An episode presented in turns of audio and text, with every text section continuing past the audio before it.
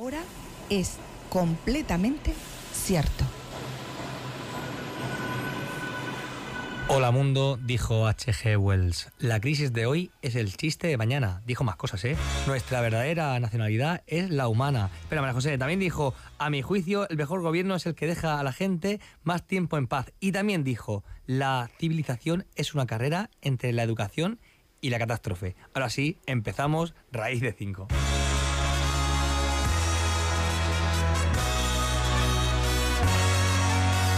Raíz de 5, el programa más hipotenuso de la radio.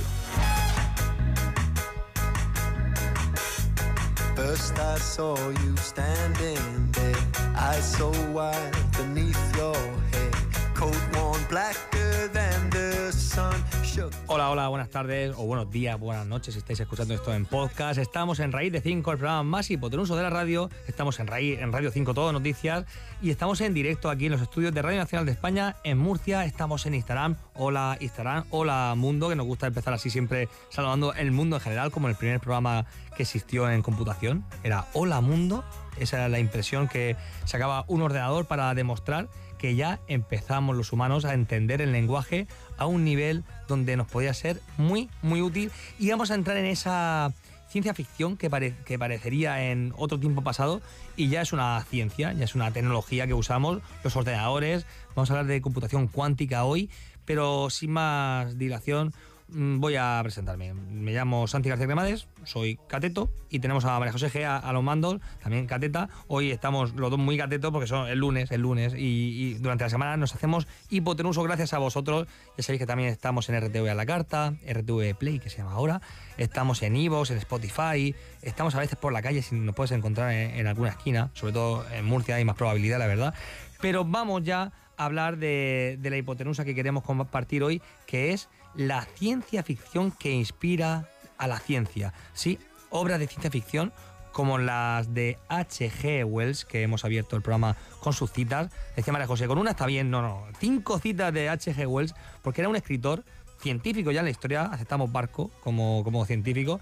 Tenemos a Herbert George Wells, que os quiero compartir su historia porque he estado este fin de semana, os tengo que confesar, en la Semana de la, Ciencia y la Tecnología en Murcia. Ha sido un fin de semana muy intenso en el Jardín del Malecón, donde había más de 650 actividades científicas, de divulgación científica de alta calidad, con grandes divulgadores, con artistas, con científicos. Hemos compartido un fin de semana impresionante que quería compartirlo también con vosotros. No soy egoísta, yo quería decir, aquí vamos a compartirlo. Fue un fin de semana organizado por la Fundación Seneca. De hecho, aquí los que me veis en Instagram llevo la camiseta de la Fundación Seneca todavía. Y quería compartir lo que hemos aprendido, que es mucho, que divulgando se aprende, se comparte, pero también uno adquiere conocimientos. Y yo quería presentaros ahora un, una persona, un personaje de la historia, un escritor, como digo, Herbert George Wells, que es considerado junto con Julio Verne uno de los padres de la ciencia ficción. Y sin embargo distaba mucho del optimismo con que el novelista francés Julio Verne enfrentaba lo que estaba por venir. Este era menos optimista y hoy quiero hablar de, este tipo de ideas. Ciencia ficción que inspira a la ciencia. Pero antes tenemos un teléfono, ya sabéis, 687-229373. Nuestro teléfono del WhatsApp, nos podéis mandar audios de WhatsApp, los que queráis, con dudas, con sugerencias, con recomendaciones, lo que queráis. De hecho, esta semana nos gustaría que nos recomendáis alguna película, película que inspira a la ciencia, película con recursos científicos, con personajes científicos de la historia, matemáticos si pueden ser. Y vamos a escuchar los audios que tenemos esta semana de la Federación Española de la Sociedad de Profesores de Matemáticas, que nos recomiendan también, no es una película, pero es algo que, que también salta mucho y nos gusta, los canguros. La Federación Española de Sociedades de Profesores de Matemáticas eh, organizará a partir del próximo año el concurso eh, Canguro Matemático. El plazo de inscripción ya está abierto y se cerrará el 15 de diciembre de este año 2022.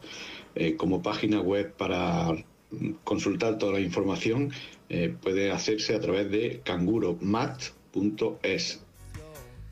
Canguromat.es, ahí atentos que están todas las instrucciones para participar en el concurso Canguro Matemático. Cómo saltan los canguros matemáticos.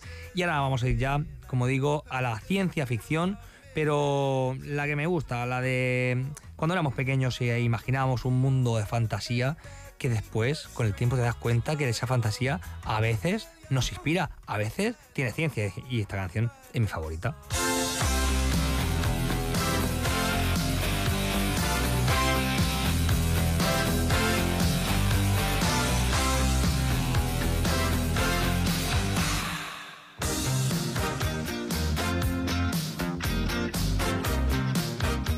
Canción que sonaba en Back to the Future, como me gusta eh, esta película. Lleva, este fin de semana lleva la camiseta de, de Regreso al Futuro, que, os voy a contar. Es mi película favorita y la verdad que yo he sido siempre una, un niño, sobre todo, siempre tenemos un niño dentro.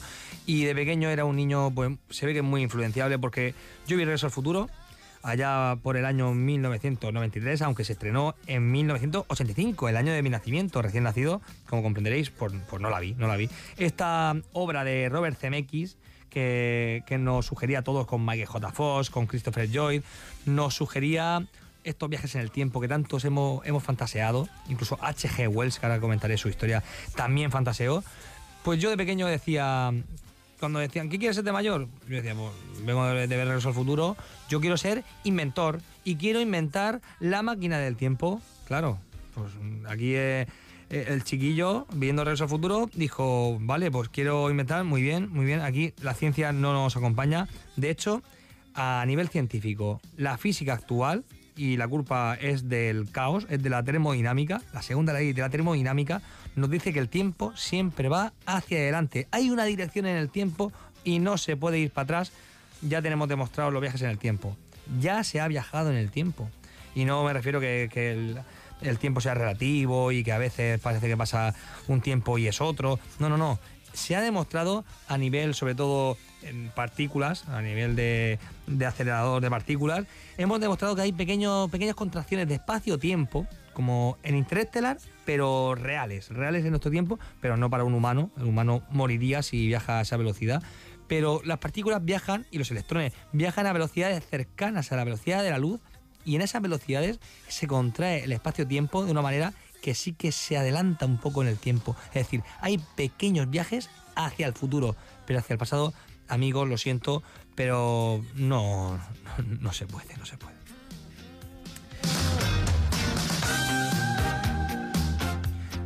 Como digo, era muy influenciable. Después vi Indiana Jones. Sí, yo sé que Indiana Jones es anterior. Ahí ya tenemos que irnos a, la idea de George Lucas, que esto no lo sabía yo, pero la idea original de Indiana Jones fue del cineasta George Lucas, sí, el de Star Wars, que también nos, nos inspiró y nos sugirió mucho a los científicos. Pues George Lucas le dio la idea a Steven Spielberg. Aquí Steven Spielberg como gran productor, como gran director que, que nos ha cambiado a todos la vida, este, este gran ah, norteamericano que, que nos mm, inspiraba con aventuras y a la vez con, con grandes ficciones donde nos metíamos. Y yo vi Indiana Jones y ¿qué quería ser? Pues quería ser, sí, arqueólogo. Sí, quería ser arqueólogo, yo soy así, soy muy influenciable. Y pasó el tiempo, claro, como chiquillo, pues veía muchas películas de inventor de la máquina del tiempo, pasé a, querer ser arqueólogo. A lo mejor lo que quería ser era era un viajero no del tiempo, sino del espacio, como, como Harrison Ford en Indiana Jones, y, un ligón también, que era un ligón. Pues no, después vi Jurassic Park, otra de Steven Spielberg, que esta se estrenó en 1993. Eh, estamos ya ahí, yo ya tenía 8 años. Pues yo esa sí la vi en el cine y dije, bueno, pues viendo Jurassic World, Jurassic Park, mm, Parque Jurásico 2, 3, la que queráis, ¿qué creéis que yo quería ser? Diréis, ¿dinosaurio? Como eres muy influenciable, no, no quería ser dinosaurio. Tampoco quería ser paleontólogo, que era otra opción, que había muchos paleontólogos trabajando. No, yo quería ser matemático, porque teníamos ahí un personaje, Ian Malcolm, ya sabéis, ese matemático que hablaba de la teoría del caos. ¿Os acordáis del momento de, la gotita de agua con la chica? A lo mejor lo que quería ser era, un ligón, porque en ese momento estaba ligando Ian Malcolm haciendo una explicación de la teoría del caos ejemplificándola con una gota de agua cayendo en una mano. Decía, si cae eh, en la mano, déjala caer en la mano. A que cae en una dirección, déjala caer otra vez. Y cae en otra dirección. A ver, también hay que decir que le salió bien a la primera, que esto no suele pasar, porque el ejemplo, hay que decirlo, es una chufa.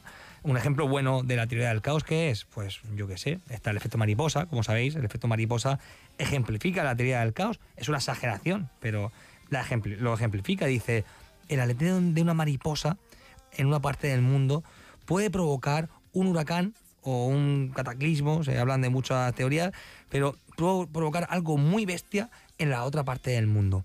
Esto lo dijo uno de los padres de la teoría del caos, que era meteorólogo y se llama Lorenz, Edward Lorenz, dijo esto, que el efecto mariposa era una forma de entender la teoría del caos.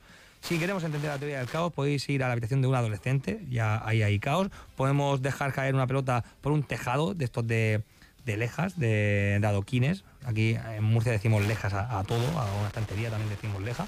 Pues podemos dejar una pelota caer y vemos que aunque la dejen caer siempre en el mismo punto, cae en sitios diferentes. Eso es la teoría del caos.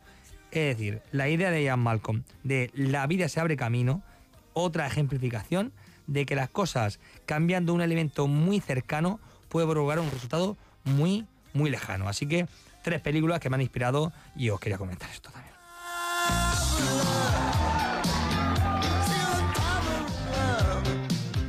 Pero os quería contar la historia de H.G. Wells. Ya os he dicho, Herbert George Wells nació el 21 de septiembre de 1866 en el condado de Kent, en Inglaterra. Fue el tercer hijo de una familia de clase media, mm, sobre todo media baja, que tenía una tienda en la que vendían artículos de deporte y loza fina. Con ocho años, Herbert, es decir, Wells para nosotros, se rompió la pierna y como dice mi madre, me rompí un pie y fue para mi bien.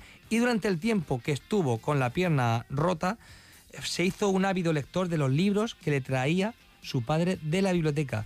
Ya la conocemos por sus obras. Eh, Herbert y sus hermanos se vieron obligados a buscar trabajo en el tiempo y ayudar económicamente a la familia y su experiencia en una tienda textil se vería reflejada más tarde en sus libros The Wells of Chance en 1896 y The Story of a Simple Soul, la historia de un alma simple, en 1905. A pesar de que como estudiante no fue un alumno destacado, un accidente, como veis, lo convirtió en un ávido lector y en, próximamente en un futuro escritor.